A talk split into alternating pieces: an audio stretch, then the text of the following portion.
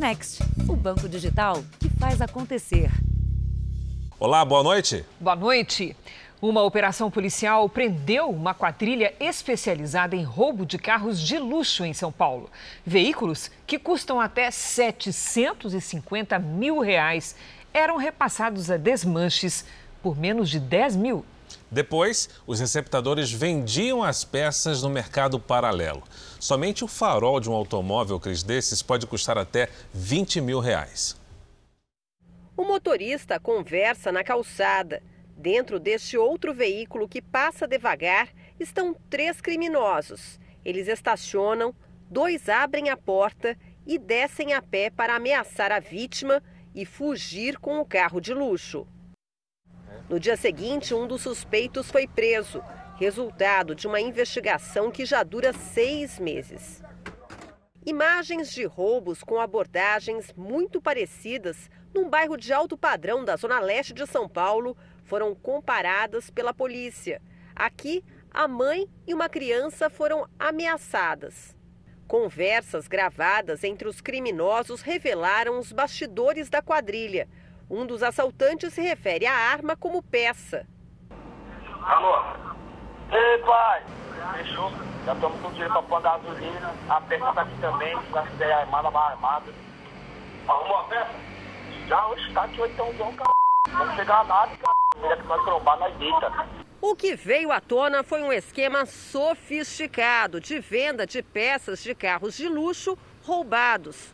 Veículos que chegam a custar 750 mil reais, revendidos rapidamente pelos assaltantes e por valores baixos, de 5 a 9 mil reais. Os compradores eram sempre receptadores.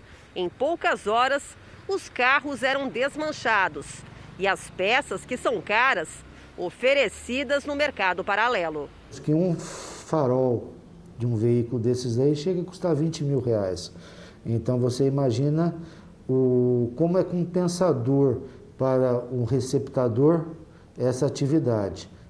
15 suspeitos foram presos até agora. Entre eles, segundo a investigação, nove assaltantes. Outros dois teriam papel de coordenadores ficavam em veículos na retaguarda. Três foram identificados como receptadores de joias e celulares das vítimas. Foi preso também um homem que seria o dono de uma loja, que, segundo a polícia, vendia peças dos carros roubados. Anderson da Silva Lucena foi preso em Pernambuco no mês passado. Além de ser apontado como integrante da quadrilha, ele foi identificado como o homem que ficou do lado de fora, dando cobertura durante um assalto ao ex-jogador do Corinthians, Danilo, numa barbearia em outubro. A sequência de prisões de integrantes do bando foi assunto de conversa entre os criminosos. Você é louco, tá indo muito picana, parceiro.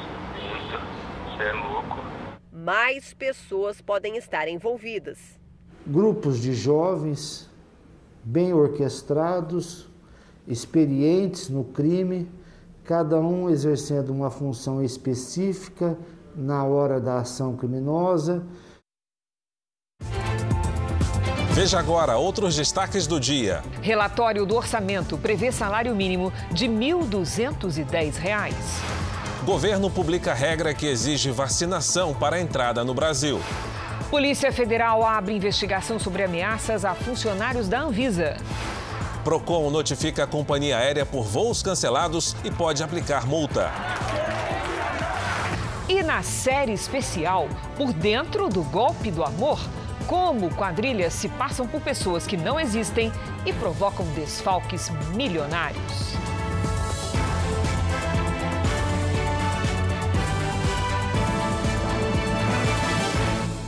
Oferecimento Bradesco. Em 2022, compartilhe o seu brilho.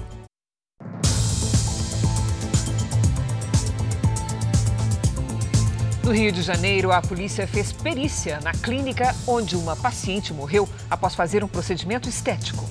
Pela primeira vez, o marido e a filha de Maria Jandimar Rodrigues falaram com a polícia. Um inquérito foi aberto para investigar a morte da diarista de 39 anos depois de passar por uma hidrolipo na última sexta-feira. Hoje a gente vem aqui atrás de justiça, entendeu? pela negligência de um médico, entendeu?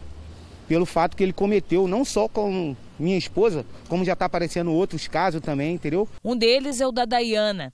A promoter fez o mesmo procedimento estético no início de novembro e ainda se recupera das complicações. Eu estou com uma incisão aberta, eu estou cuidando para que não possa piorar novamente. Só saí de casa realmente porque depois que eu vi a morte da Maria, eu não acho justo outras pessoas pagarem mais por isso.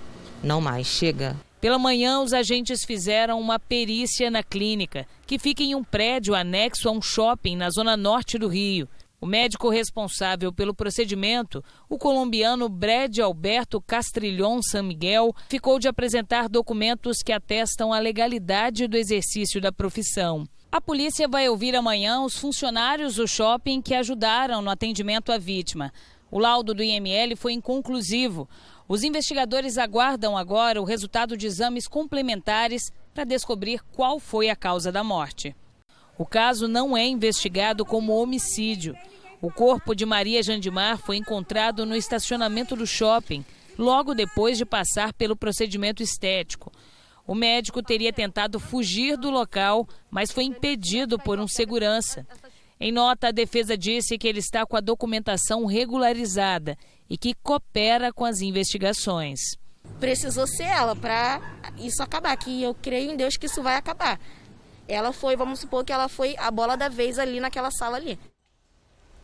O Ministério da Saúde anunciou que pessoas com baixa imunidade poderão tomar a quarta dose da vacina contra a Covid-19. Hoje, filas para a terceira dose se formaram em pelo menos seis capitais. As filas de pedestres e de carros davam voltas. Algumas se estendiam por quilômetros.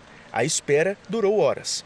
Duas horas e meia, três horas. Uma hora e meia. Valeu a pena a espera? Com certeza, muito a pena. Só na capital baiana, mais de 300 mil pessoas podiam tomar a terceira dose da vacina nesta segunda-feira. O Ministério da Saúde confirmou em uma nota técnica a redução do prazo mínimo para o reforço da vacina contra a Covid-19. O intervalo, que era de cinco meses, agora é de quatro meses, a partir da data de aplicação da segunda dose. Na mesma nota técnica, o governo também anunciou a aplicação de uma quarta dose de reforço para pacientes com baixa imunidade, os imunossuprimidos, acima de 18 anos. O intervalo também será de quatro meses após a terceira dose. São considerados pacientes imunocomprometidos, portadores de imunodeficiência primária grave e quem está fazendo tratamentos como quimioterapia e hemodiálise, por exemplo. Além de Salvador, outras capitais começaram a antecipar a terceira dose nesta segunda mesmo. Foi o caso de João Pessoa, Teresina, Natal, Fortaleza, Belo Horizonte e Campo Grande. Por causa da antecipação, seu Valdilson pôde se vacinar, junto com a mulher. Seria em janeiro, é, 6 de janeiro. Aí antecipou agora e aproveitei e já vim logo. O Natal da família Lira será com a imunização completa. As filhas, os netos. Todo mundo vacinado? Todo mundo vacinado. Que bom. O governo de São Paulo prorrogou o uso obrigatório da máscara facial em ambientes abertos e fechados até 31 de janeiro do ano que vem. O motivo, segundo a Secretaria Estadual da Saúde, é a prevenção contra o coronavírus e também contra a variante do vírus da gripe com alta transmissão neste momento em vários estados brasileiros. O diretor-geral da Organização Mundial de Saúde pediu que os países invistam na prevenção contra a Covid para que 2022 seja o ano em que o mundo veja o fim da pandemia. O etíope Tedros Adhanom recomendou o cancelamento das festas de fim de ano por conta do aumento de casos da variante Omicron em todo o mundo. As informações disponíveis sobre a Omicron sugerem que ela é mais transmissível embora provavelmente cause casos menos graves. Na prática, um número mais elevado de infectados gera um número maior de casos graves, e isso impacta os sistemas de saúde. No Reino Unido, os casos de coronavírus dobraram em uma semana e as mortes pela variante Omicron subiram para 12. O primeiro-ministro britânico Boris Johnson não descarta a possibilidade de novas medidas de restrição e recomenda que as pessoas sejam vacinadas. Please get a vaccination. De acordo com o um estudo do Centro de Controle e Prevenção de Doenças aqui dos Estados Unidos, As pessoas que não tomaram a vacina contra a Covid têm 10 vezes mais probabilidade de ser infectadas que pessoas imunizadas. A pesquisa mostrou ainda que os não vacinados têm 20 vezes mais probabilidade de morrer. Mais de 61% dos americanos estão completamente vacinados. Testes feitos pela fabricante Moderna mostraram que a dose de reforço desta vacina pode aumentar em 83 vezes o número de anticorpos contra a Omicron. As preocupações com a Omicron derrubaram as bolsas em todo o mundo. E no Brasil não foi diferente. O Ibovespa, que é o índice da Bolsa de Valores de São Paulo, fechou em queda de 2,04%. E o dólar subiu 1% e terminou o dia cotado a R$ 5,74. Especialistas dizem que, no cenário interno, as indefinições sobre a lei orçamentária também afetaram os mercados. No Chile, houve outro motivo para a instabilidade nos mercados. Eles reagiram com pessimismo ao resultado das eleições, com a vitória do candidato da esquerda, Gabriel Boric. O principal indicador da Bolsa de Valores de Santiago apresentou queda de 6,18%, um dia após a eleição de Gabriel Boric à presidência. O resultado das urnas também impactou o dólar, que pela manhã chegou à máxima histórica de 872,61 pesos chilenos, o maior valor desde março do ano passado. Mas fechou o dia cotado a 846,64. Os investidores estão atentos às propostas de Boric, que incluem o aumento da carga tributária, o aumento dos gastos sociais e a reforma do sistema previdenciário. Ex-líder estudantil de esquerda, com apenas 35 anos e sem maioria no parlamento, Boric se reuniu hoje com o atual presidente Sebastião Pinheira para começar a transição. Depois de uma pausa forçada por causa da pandemia, o especial de fim de ano mais esperado da Record TV está de volta. O Família Record é hoje, às 10h45 da noite. O programa vai reunir apresentadores, jornalistas e artistas numa troca de presentes cheia de alegria e emoção. Eu tive o prazer de participar pela primeira vez e posso garantir, você vai se surpreender. Câmera e família reunida. Depois de dois anos, o Família Record volta a se encontrar com a tradicional troca de presentes entre elenco e apresentadores. Quando eu recebi o convite, eu falei, mas eu já sou dessa família há 26 anos e agora eu estou no meio da grande festa. Muita alegria. E o retorno é em grande estilo. Tem muita gente experiente e muitos novos membros. Bom, um time aqui, pelo menos três. A Cris, Juliano, somos todos novos nessa família. Nos acolham bem, por favor. E é maravilhoso, depois de tanto tempo aí, desse, desse longo inverno que passamos, a gente poder estar aqui, encontrar todo mundo. Igor Hickley, que será um dos apresentadores, recebe as dicas de Ana Hickman, veterana da família. Ai, tem que curtir, tem que curtir muito, e principalmente por ter essa galera aqui de volta. É verdade. Não, e assim, é maravilhoso, porque é um dia de alegria. Essa aqui é uma grande família mesmo. Então, hoje eu só quero, só quero ser feliz. Carolina Ferraz será parceira de Igor no comando da festa. Tem bom humor, tem a troca das pessoas, essa interação com os nossos colegas, a troca dos presentes e todas as brincadeiras. Eu acho que é um programa leve para as pessoas relaxarem em casa diante da televisão, vendo um programa com né, o elenco que eles gostam, as pessoas que eles gostam, se divertindo e tomara que as pessoas se divirtam também. A grande novidade esse ano é que a família cresceu. Além das estrelas da casa, o programa vai homenagear as estrelas aí de casa. Nove famílias brasileiras se juntam a essa reunião aqui no estúdio. E outras ainda participam, mesmo que à distância, contando histórias que prometem emocionar. Eu estou muito emocionada de ver meus queridos que eu gosto. E eu só assisto a Record, todos os programas. Quando fala família Record, são eles, né, os protagonistas hoje, e todos nós, e todas as famílias brasileiras que assistem o programa. Nessa festa, sempre sobra tempo para reunir antigas amizades. É engraçado que você fica um tempo sem ver, mas quando você reencontra, parece que é a mesma coisa. Não estava ontem gravando a cena. Não muda nada, porque o jeito de olhar, o jeito que ele me olha, o jeito que eu olho para ele é, é muito engraçado. É aquela isso, cumplicidade, é muito louco. aquela é, cumplicidade. É muito legal. e para tentar desvendar quem tirou quem desse amigo secreto. Então é o seguinte, gente. Eu tirei uma pessoa, um galã. É, um galã maravilhoso. Então não fui eu. Quê? Então não fui eu. Eu queria que fosse eu, porque eu ia ganhar presente rica. Dividi em 37 vezes o presente. Ixi, carozinho. Caro assim. Eu não dei presente Eu caro, não. lascada. Mas pelo menos é a cara da pessoa. Além dos presentes, o programa vai ter brincadeiras, música e emoção.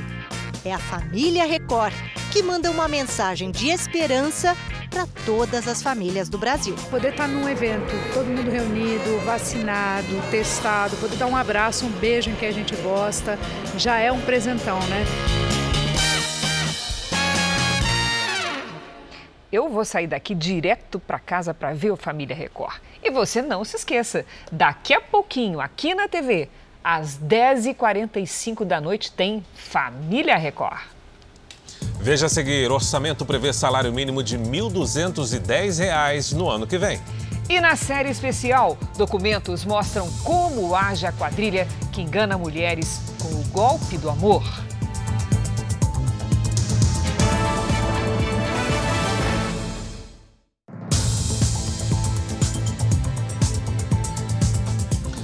Segundo a proposta de orçamento que está no Congresso Nacional, o salário mínimo no ano que vem será de R$ 1.210. A lei orçamentária ainda precisa ser aprovada e, neste momento, falta acordo em torno de 11 pontos. Entre eles, o fundo para as campanhas eleitorais e também o reajuste salarial aos policiais. A votação do orçamento na comissão mista que discute o tema estava prevista para hoje, mas acabou adiada. Deputados e senadores reclamaram do pouco tempo para analisar o parecer apresentado pelo deputado Hugo Leal, relator da proposta. O texto, até o momento, prevê um orçamento de 4 trilhões e 800 bilhões de reais. O salário mínimo pode passar de R$ 1.100 para 1.210 reais, um aumento que praticamente apenas repõe a inflação. Quase 90 bilhões estão previstos para o Auxílio Brasil, programa social que substitui o Bolsa Família. O valor é o suficiente para pagar 400 reais para 17 milhões de famílias até o fim do ano que vem. O relator também propôs elevar o fundo eleitoral para cerca de 5 bilhões e 100 milhões de reais. O fundo eleitoral e mais 10 pontos do orçamento ainda estão em discussão pelos parlamentares. O presidente Jair Bolsonaro havia vetado o fundo eleitoral de 5 bilhões e 700 milhões de reais, mas o veto foi derrubado pelo Congresso na semana passada. O valor é quase o triplo dos recursos utilizados na campanha eleitoral de 2018, cerca de 2 bilhões. Uma decisão vai passar pelos líderes partidários, que vão discutir o tema. Áreas prioritárias como educação e saúde também estão com os orçamentos indefinidos. Há um esforço da equipe econômica que se reuniu nesta tarde com parlamentares para encontrar dinheiro para o reajuste do salário dos servidores da área da segurança pública. Uma medida apoiada pelo presidente Bolsonaro e que não havia sido incluída no texto do relator. Mesmo com essas indefinições, o Congresso espera votar o orçamento na comissão mista e também no plenário nesta terça-feira. O Boletim Focus, divulgado hoje pelo Banco Central, diminuiu a projeção do PIB, o Produto Interno Bruto, que passa de 4,65% para 4,58%. Assunto para Patrícia Lages. Olá, boa noite, Patrícia. Como é que essa mudança de cálculo, essa mudança de estimativa, afeta o bolso de cada um de nós? Boa noite, Cris. Boa noite, Fara. E boa noite para você de casa. O PIB em queda significa menos dinheiro no bolso de todos. O produto interno bruto é a soma de todos os bens e serviços produzidos em um país. A elevação ou a queda do PIB está atrelada à produção. Se o país produz mais, ele aumenta. E se produz menos, ele cai. E essa produção representa a geração de riquezas de um país.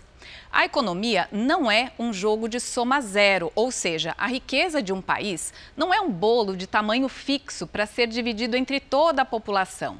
O conceito de que para uma pessoa ficar rica, outras pessoas ficam pobres não é correto, justamente porque a riqueza se produz. Quanto maior a produção, maior é a geração de empregos e mais pessoas empregadas é mais dinheiro no bolso de todo mundo.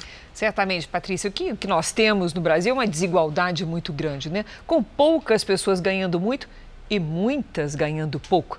E para diminuir essa desigualdade é preciso maior geração de riqueza. Não tenha dúvida, Cris, isso é super necessário. Os programas de distribuição de renda do governo, por exemplo, só, só, são possíveis quando o PIB está elevado. Isso porque o governo vai arrecadar impostos sobre a produção. Se essa produção cai, a arrecadação também cai. E aí não dá para distribuir o que não tem. Para fortalecer a economia, é necessário acelerar a produção para que as famílias possam consumir, mas sem se endividar, aumentar os investimentos privados e também as exportações. Economia forte é mais dinheiro no bolso de todo mundo, né, Cris? Certamente, Patrícia. Obrigada.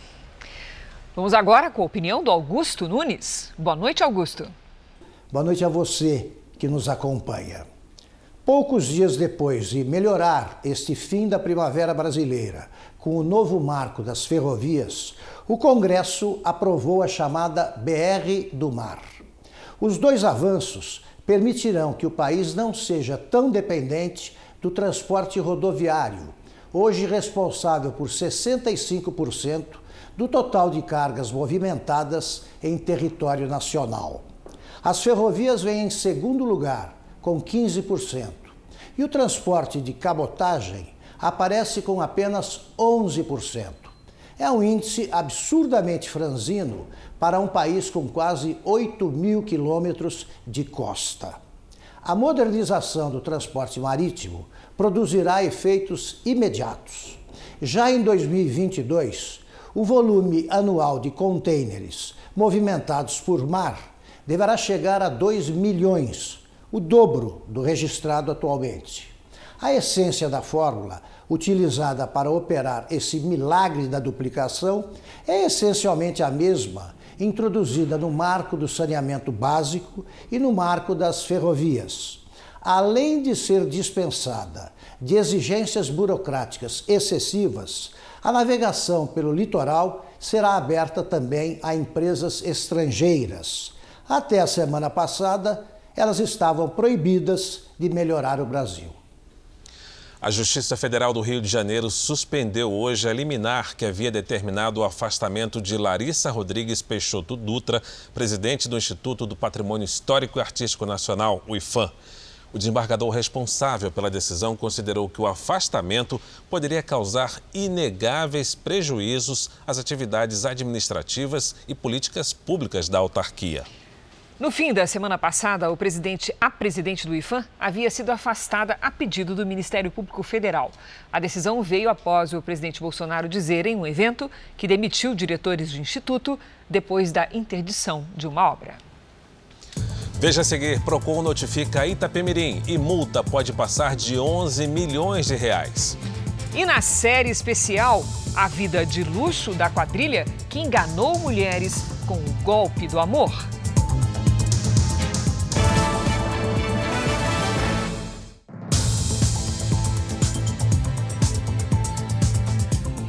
PROCON notificou a Itapemirim Transportes Aéreos e a multa pode passar de 11 milhões de reais. Os passageiros que deveriam seguir de avião para o Nordeste foram, sabe como? De ônibus, fala. Pois é, que transtorno, né? A nossa equipe acompanhou a saída e, além de arcar com o prejuízo, o grupo teve que trocar uma viagem de algumas horas por três dias na estrada. Era para eles terem passado o fim de semana com a família, em Alagoas. Mas com os cancelamentos, o grupo de trabalhadores que pegaria o voo da Itapemirim na sexta à noite para Salvador acabou dormindo no aeroporto de Guarulhos, na Grande São Paulo. E a família tudo preocupada e nós também, né? Fica igual um cachorro aí jogado, sem ninguém dar oportunidade para nós aí. No começo desta tarde, eles ainda tentavam sair de São Paulo. A informação da companhia aérea é que agora eles iriam de ônibus. Ele simplesmente ligou, falou que só ia embarcar nós e levar. Referente à ajuda de custo, zero. Os clientes que ficaram na mão têm um desejo em comum.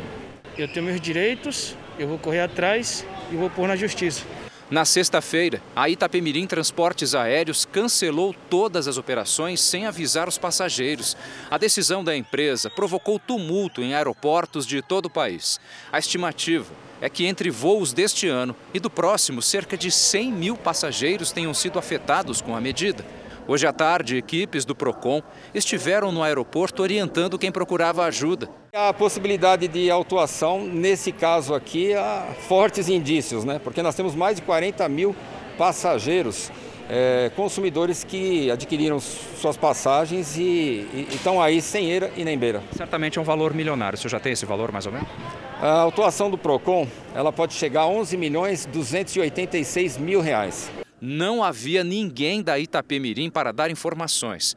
Era para ser às duas, depois passou para as três da tarde, agora faltando alguns minutinhos para as quatro, eles tiveram a informação de que o ônibus que vai levar o grupo de passageiros para o Nordeste já chegou. Vamos acompanhar. Será que agora vai? Agora até que fim, né? Parece que nós vamos para casa ver a família. O ônibus que vai levar os passageiros já acabou de estacionar e ele tem vários destinos: Salvador, Maceió e Recife. As viagens que seriam de poucas horas agora vão levar alguns dias. Você está indo para onde no ônibus? Recife. Recife. Quanto tempo deve levar para chegar? Três dias. Mesmo com a demora, o casal que também vai a Pernambuco está aliviado. Não é como a gente queria, né? Porque a gente comprou passagem para voltar de avião, mas infelizmente é o que temos. Então temos que ir de ônibus mesmo para voltar para casa. O sertanejo Maurílio, internado desde a semana passada, quando teve três paradas cardíacas, segue em estado grave. Mas teve uma pequena melhora, o que possibilitou uma transferência de hospital. Agora, o cantor está neste outro hospital, também em Goiânia. A transferência de uma unidade para outra aconteceu porque o plano de saúde do artista não cobre o tratamento no hospital onde Maurílio recebeu atendimento de emergência. A melhora no estado de saúde do cantor possibilitou a remoção. Eu participei do transporte, o transporte foi super tranquilo, sem intercorrência. Maurílio, da dupla com Luísa, passou mal durante a gravação de um DVD em Goiânia. O cantor sofreu um tromboembolismo pulmonar. Um coágulo de sangue se soltou da perna direita e foi parar no pulmão. Como consequência, o músico teve três paradas cardíacas. Mesmo evoluindo a cada dia, o estado de saúde do cantor Maurílio ainda é grave. Ele continua na UTI, respirando com a ajuda de aparelhos. A sedação, que estava sendo reduzida, foi retomada depois que foi identificada uma lesão no cérebro, consequência das paradas cardíacas. Ele ficou muito tempo em que a gente chama em hipóxia, né? pouca oxigenação cerebral. O Maurílio é forte, jovem, nós temos fé e eu sou bastante otimista.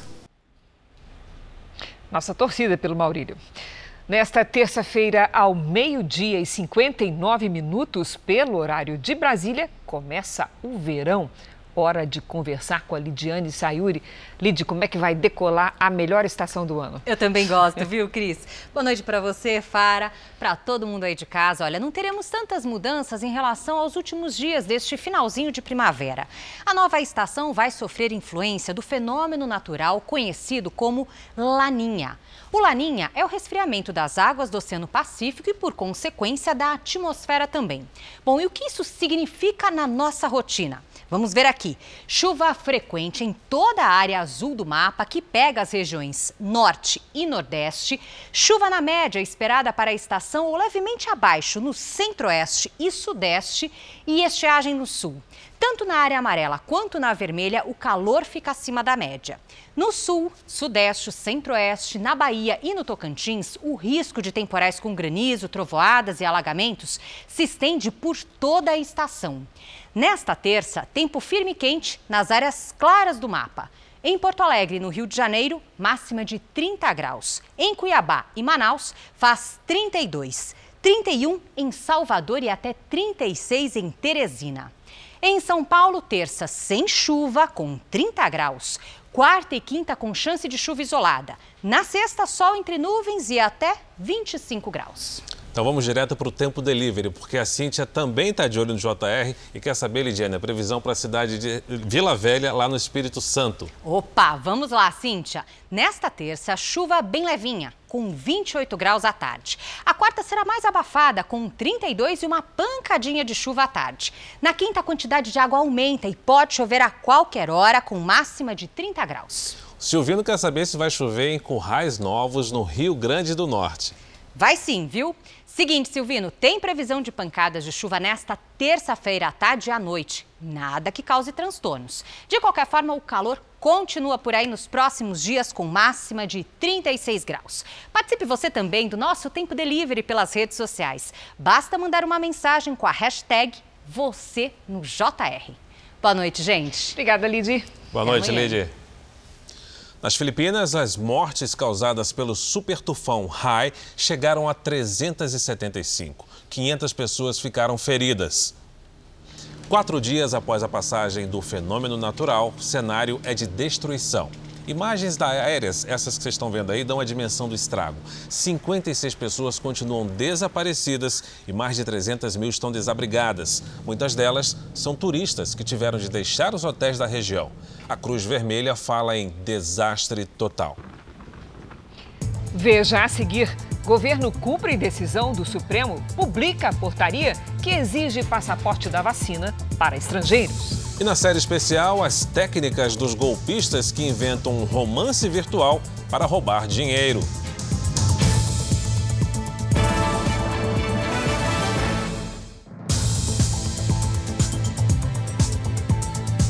A Polícia Federal abriu um inquérito para investigar as ameaças sofridas por funcionários da Anvisa depois da aprovação da vacina contra a Covid em crianças.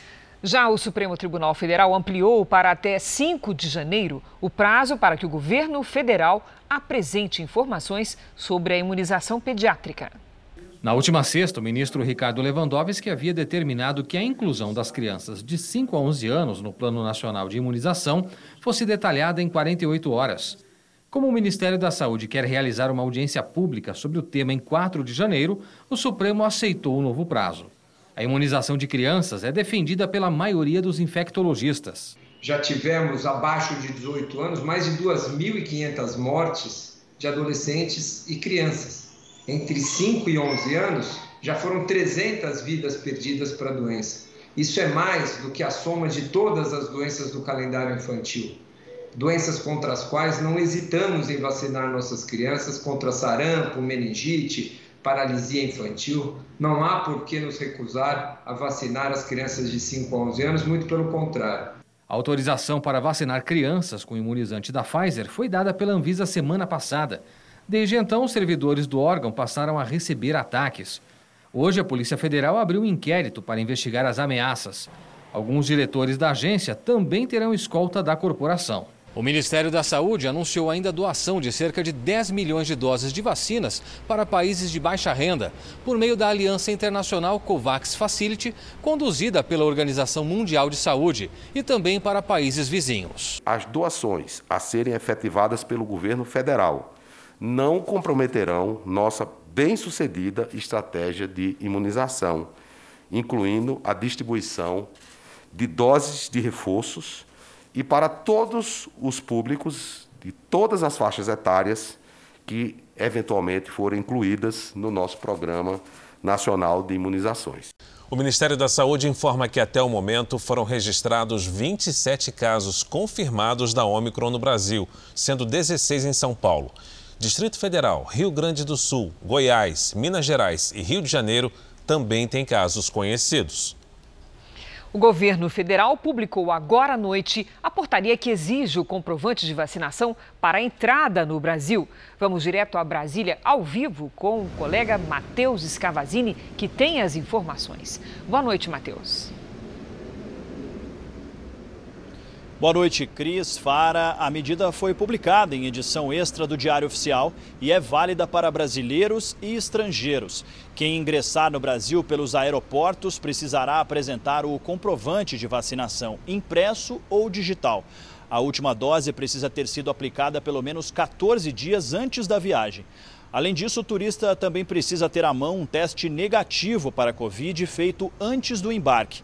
As pessoas que não podem ser imunizadas por orientação médica ou que venham de países com baixo acesso a vacinas devem fazer uma quarentena de 14 dias assim que entrarem no país. As medidas atendem à determinação do ministro Luiz Roberto Barroso, do Supremo Tribunal Federal. Cris, Fara. Matheus Escavazini, direto de Brasília. Obrigada, Matheus. Em um ataque de hackers aos órgãos públicos, até hoje desconhecido, invasores conseguiram apagar dados dos computadores das polícias federal e rodoviária federal. O ataque foi no dia 10 deste mês. Outros órgãos públicos, como o próprio Ministério da Saúde, também foram invadidos. De acordo com informações obtidas com exclusividade pelo portal R7, os dados de policiais que têm dívida ativa com a União foram apagados. Há suspeitas de outros registros excluídos. Esse é um dos destaques do portal R7. Para ler essa e outras notícias, basta acessar r7.com. Quatro em cada dez atendidos pela Associação Brasileira de Assistência e Desenvolvimento Social, a ABADES, são jovens entre 12 e 18 anos. O trabalho da instituição, que atende de forma gratuita crianças e adolescentes com deficiência intelectual ou autistas, é fundamental nesta fase da vida, quando os meninos e meninas se preparam para a vida em sociedade.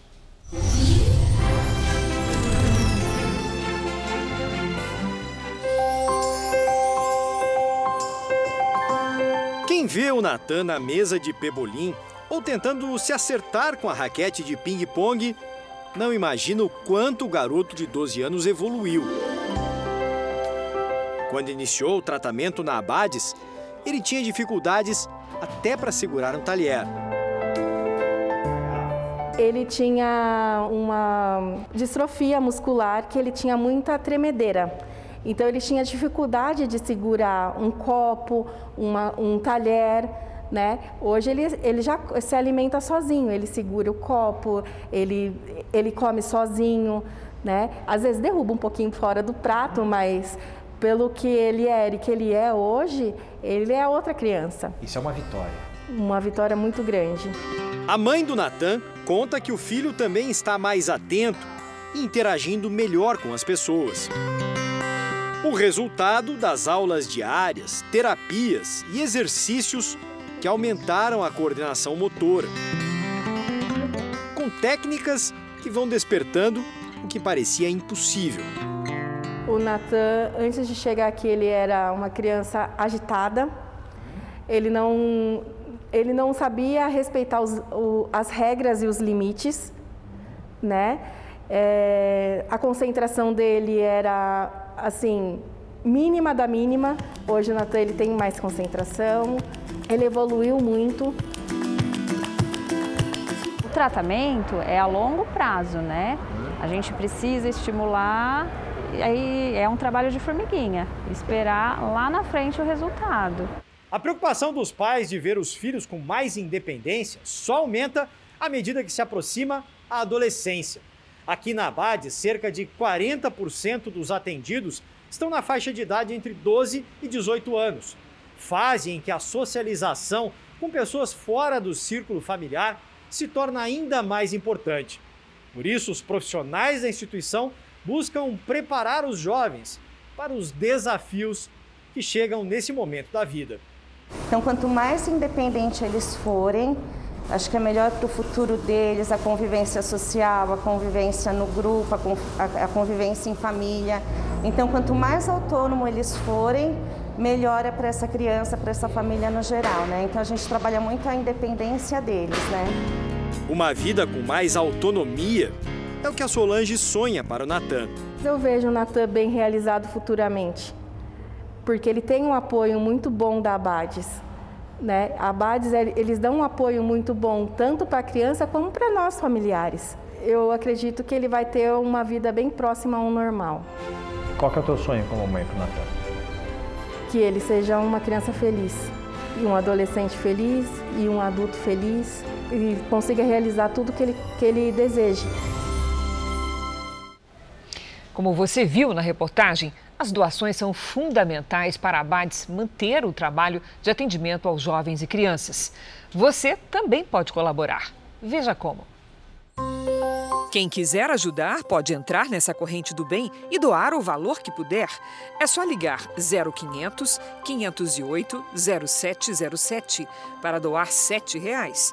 0500 508 0720 para doar 20 reais. 0500 508 0740 para doar 40 reais. Ou você pode doar qualquer outro valor através do Pix doe@abades.org.br. Se preferir, aponte o seu celular para este QR Code e você vai ser direcionado para a doação. Ajude a Abades a construir uma sociedade mais inclusiva. Abrace essa causa. Abrace a Abades. Extorsão de dinheiro e estelionato sentimental. Uma mega organização criminosa liderada por estrangeiros pode ter feito mais de duas mil vítimas no Brasil. Eles usam fotos na internet de pessoas que não desconfiam que tiveram sua imagem apropriada. Criam perfis falsos para seduzir os alvos. O faturamento é alto, como você vai ver nesta semana em nossa nova série de reportagens especiais.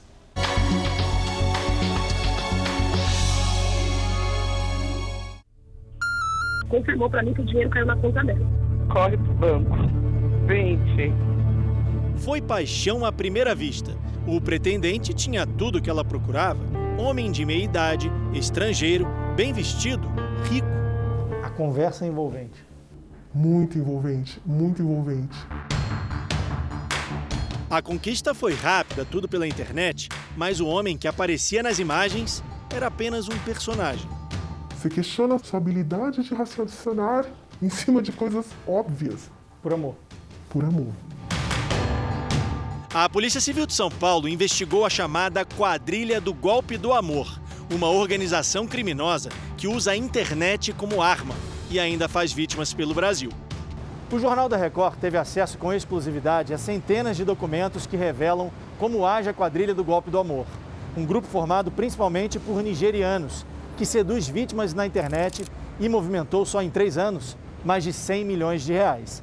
Pelo menos 400 pessoas já foram vítimas desses criminosos, mas esse número pode ser bem maior. A estimativa é que outras duas mil pessoas tenham caído no golpe, mas por motivos diversos não levaram o caso às autoridades.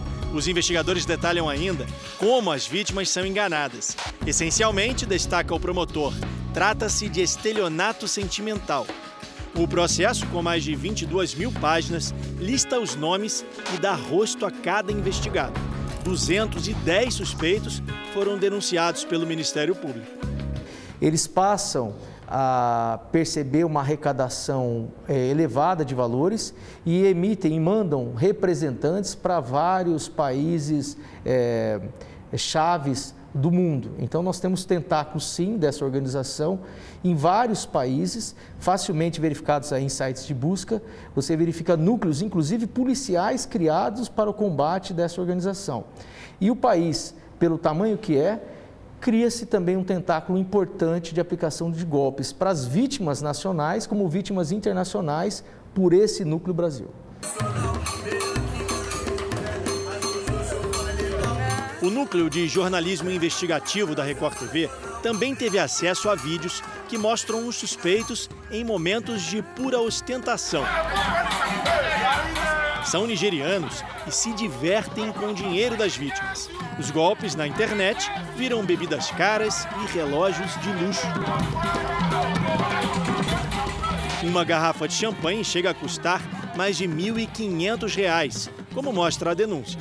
Um dos nigerianos do vídeo é Shibuike Ofor, conhecido como Shiboy, apontado como o braço direito dos líderes da quadrilha no Brasil, o Xena Madu e Donald Arrizi, o Benghazi. Os dois são acusados de recrutar os falsos amantes e receber a maior parte do dinheiro dos golpes. Na denúncia, o Ministério Público pede a apreensão do dinheiro das contas e de nove imóveis em nome da quadrilha, um total de 4 milhões e meio de reais. Alguns dos imóveis são salas comerciais nessa galeria em São Paulo, onde nigerianos passam o dia no telefone celular. Esta vítima, que prefere não mostrar o rosto, faz tratamento psicológico desde que foi enganada. A gente se conheceu no aplicativo de relacionamento para terceira idade, então pessoas acima de 50 anos. Eu tinha acabado de completar 50 anos, estava hum, projetando minha vida para frente e pensei, vai ser bacana ter, ter uma companhia para mim. Estou né? divorciada, ela é uma mulher bem-sucedida, executiva de uma multinacional, acostumada a viagens internacionais. Uma boa família, uma estabilidade financeira, ou ao menos tinha uma estabilidade financeira. E se apaixonou por alguém que não existe. Estava de óculos, com barba, grisalho, caucasiano de olhos claros. Se apresentou como um engenheiro de uma empresa multinacional que prestava serviços ao redor do mundo. Ele já conhecia o Brasil e ele tinha vontade de, de, de morar aqui. O falso amante contou que morava na Irlanda e tinha viagem marcada para a Venezuela. Foi aí que começou a envolver dinheiro na relação. E na Venezuela, ele me liga desesperado: está tendo um atentado aqui na área de construção civil. Está tendo um tiroteio, eu estou me protegendo, eu só estou te avisando que está acontecendo uma situação uh, de guerra aqui o incidente na Venezuela e ele me informa que ele estava super preocupado porque ele tinha saído da Irlanda com recursos para ficar um bom tempo no Brasil, com uma mala, com muito recurso. Ele perguntou se era possível enviar para mim. Eu falei que sim, e ele disse que é, ele ia contratar um courrier diplomático. Um courrier diplomático que trata de bens de alto valor para, para transporte de, de alto valor. Os golpistas criam dificuldades para vender facilidade, como inventar cargos em órgãos de fiscalização alfandegária e problemas diplomáticos para conseguir dinheiro das vítimas. Então, eu, durante o trabalho, recebi um telefonema de uma outra pessoa que se apresentou como uh, profissional desse correio diplomático, que estava informando que a carga tinha chegado no Brasil, mas precisaria de uma taxa para liberação uh, alfandegária. Você não pediu para ele pagar a taxa? Pedi para ele pagar a taxa, mas ele falou que estava numa situação difícil, que os bancos estavam fechados e estava num período que na TV saía problemas na, na Venezuela. Então, assim, é uma pessoa muito bem informada do que acontece ao redor do mundo. Né? O criminoso disse que tinha até diamantes na mala. Inclusive, tem, um, tem uma joia que pertencia à minha mãe, um anel, que eu pensei em, em, em entregar para a pessoa que eu fosse é, conviver o resto da vida, né? Minha futura esposa. E passou a pagar? Comecei a pagar. A executiva transferiu mais de 800 mil reais, mas desconfiou quando o suposto courrier pediu dinheiro para limpar as notas de dólares, que estariam manchadas com uma tinta reativa, segundo ele, usada pelo suposto namorado para identificar o dinheiro, caso fosse roubado. Dois, só. Dois. Tô fechando agora. Aí que eu pensei em procurar na internet essa tal de tinta reativa e aparece golpe. Essas pessoas são extremamente oportunistas, são rápidas, extremamente inteligentes, né, para o mal e acabam percebendo essa vulnerabilidade e vão e vão em cima, né? Vão em cima do ponto da sua vulnerabilidade e acabam provocando esse tipo de golpe. Perdi tudo, tudo que era financeiro, perdi, os bens materiais perdi. Só não perdi a casa porque era impossível vender a casa. Eu tinha a saúde, e eu tinha meu trabalho, eram as únicas e a família, as únicas coisas que eu tinha. Eu vou ter que começar do zero. E eu, na época de me aposentar, eu tinha que começar do zero, com dívidas.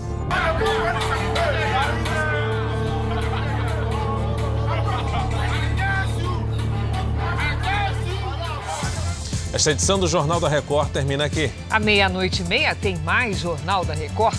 Fique agora com a Bíblia. Episódio de hoje: o sacrifício de Isaac. Eu espero você logo mais no Família Record. Excelente noite para você e até amanhã.